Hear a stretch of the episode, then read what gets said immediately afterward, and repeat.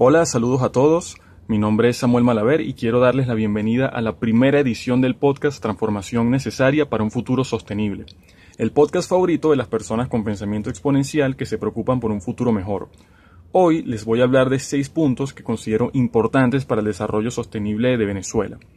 El primer punto que quiero tocar son las alianzas para lograr objetivos. A mí me parece súper importante que las personas de las ciudades se reúnan en grupos y discutan los problemas de las comunidades. Por ejemplo, el problema de la basura en las calles. Si nos unimos y trabajamos todos juntos, creo que podemos buscar soluciones a este tipo de problemas.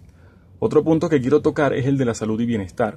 Para resolver este problema pienso que debemos invertir más en hospitales y en medicinas, a la vez que se realizan campañas para el cuidado del cuerpo, tanto en las escuelas, los sitios de trabajo y también por Internet. Hablando de escuelas, me gustaría hablar también de la educación de calidad.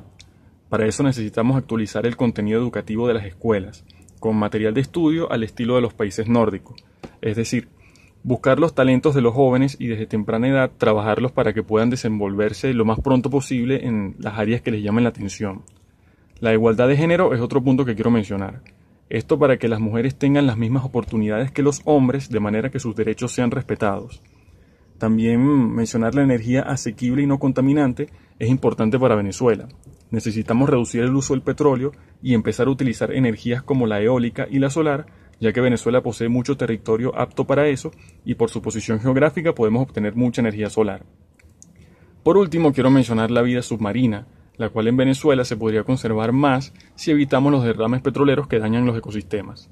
Muy bien, eso es todo por ahora. Estén atentos a las próximas emisiones del podcast. Les deseo lo mejor a todos. Cuídense mucho.